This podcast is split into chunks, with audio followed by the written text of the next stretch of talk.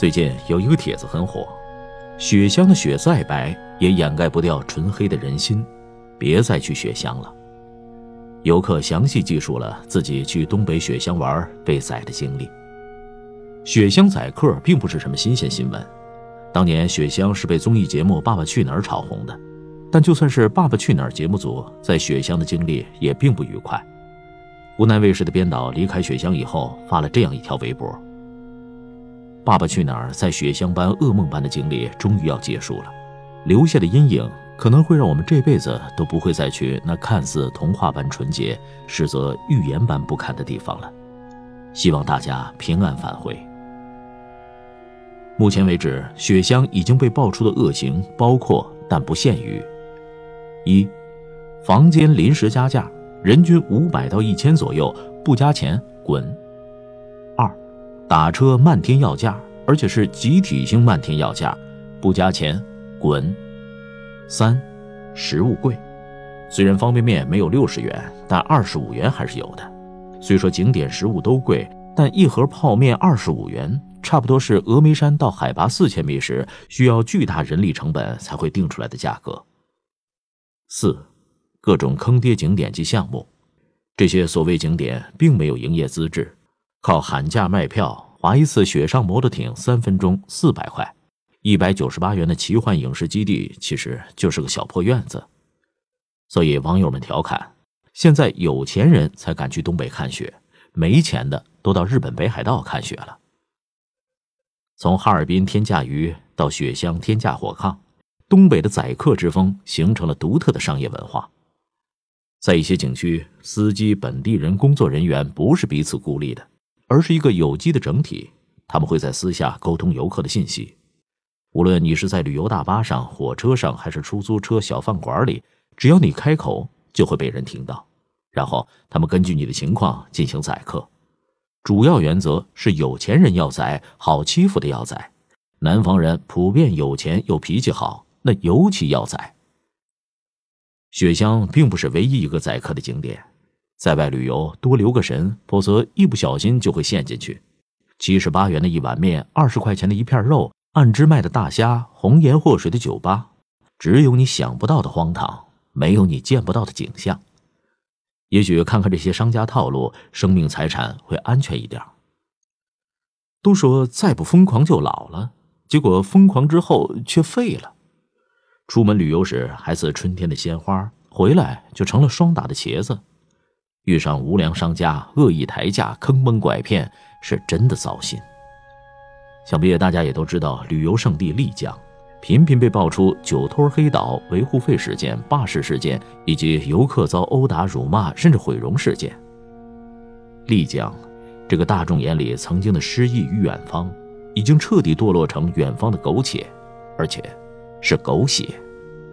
天赐的玉龙雪山和四方古城，最后。仍败给了人的作践。但最大的问题在于，东北的雪乡和丽江并不是孤零零的存在，而几乎成了中国旅游业的一个隐喻。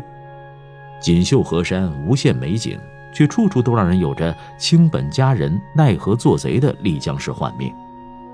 中国式旅游最丑的风景是人。蛊惑的导游，心怀叵测的各种酒托、景托、游托、车托，充斥在旅游胜地。像一袭华美的袍子上爬满了虱子，但国内有很多地方却都在重演着雪村和丽江的轨迹。先是藏在深闺人未知，后来天赐的绝美风光终于一朝闻名天下惊艳，于是游客纷至，随之而来的是滚滚的经济效益。按理说，游客喜欢，当地获利，应该从此手牵手一起迎来幸福的双赢生活。可惜，那只是童话里才有的故事。短时间暴增的收益，勾起的只是人性的贪婪。当地人在尝到金钱的滋味以后，很快心态扭曲。原本财政贫困的当地政府，在滚滚而来的经济效益面前，很快难以自持。依托着绝美风光带来的旺盛人气儿，一场场针对游客的渔猎盛会很快上演。从东北到海南是天价鱼肆虐，在南北之间是天价虾坐镇。北京一日游。黑导游大骂游客，香格里拉不参加强制消费项目被赶下车，西安大雁塔下天价照相门，草原天路当地政府坐地收费，被新闻曝光后收手。凤凰古城一度实施捆绑售票，后因为观光游客数量下降而取消。川藏线很多风光优美的摄影景点被当地人任意拉线围住收费，无人出面管理。旅途甩客宰客，旅游购物坑蒙拐骗，进庙烧个香拜个佛都不会被放过，仍会被宰巨额香火钱。有些人选择自驾避祸，但仍不免在一些旅游景区被当地人恶意碰瓷儿，报警回复的却往往是自行协调解决，最后仍逃不过被痛宰的命运。没错。似乎没有其他任何一个行业比旅游业更能这么直接的折射出人性中最赤裸裸的贪婪。事实上，人的贪婪也正是中国式旅游的百病之源。在贪婪的驱使下，壮美山河无非是敛财的工具，人文历史不过是宰客的道场，民众对远方的美好向往不过是可以下手的软肋。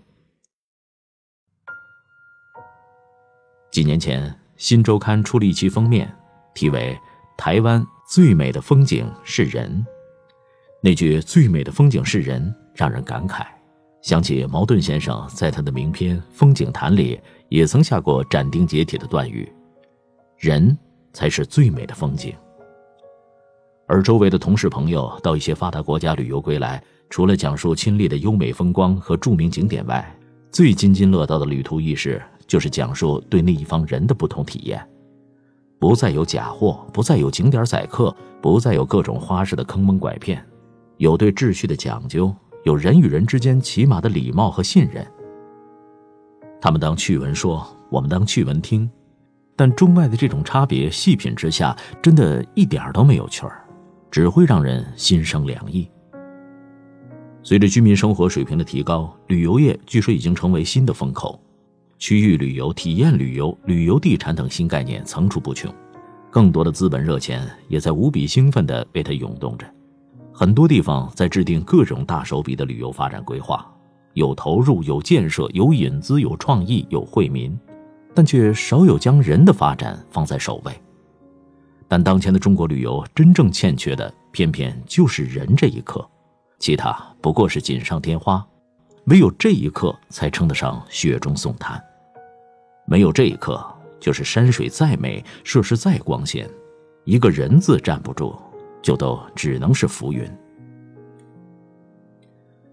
不久前，曾与皖南的一位分管旅游的县领导聊天，他就提出，建设旅游目的地一定要人美，不是说要打美女牌，更不是要说人要有多漂亮，而是在旅游区域内。一定要下大功夫建设美的民风，人美才能获得更长远的经济效益。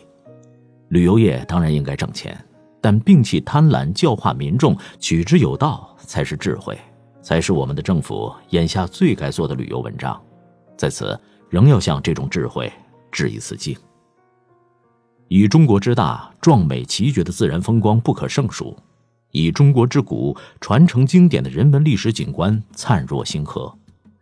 在他们面前，想成就最美的风景是人，的确太难。但至少在他们面前，不应让最丑的风景是人，这是最起码的底线。毕竟，对于那些上天赐予的、老祖宗留下的，当代人有义务证明，是否还配得上。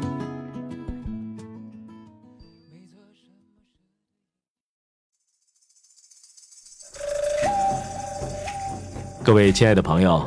欢迎搜索公众号“拿铁磨牙时刻”，那里有更多治愈系节目，帮助你利用每一次等车、等人、等外卖的碎片时间，不喂食鸡汤，只为强大的内心充电。公众号 “n t m y f m”，“n t” 就是拿铁的拼音字头，后边的四个字母是 “my f m”，中间没有空格。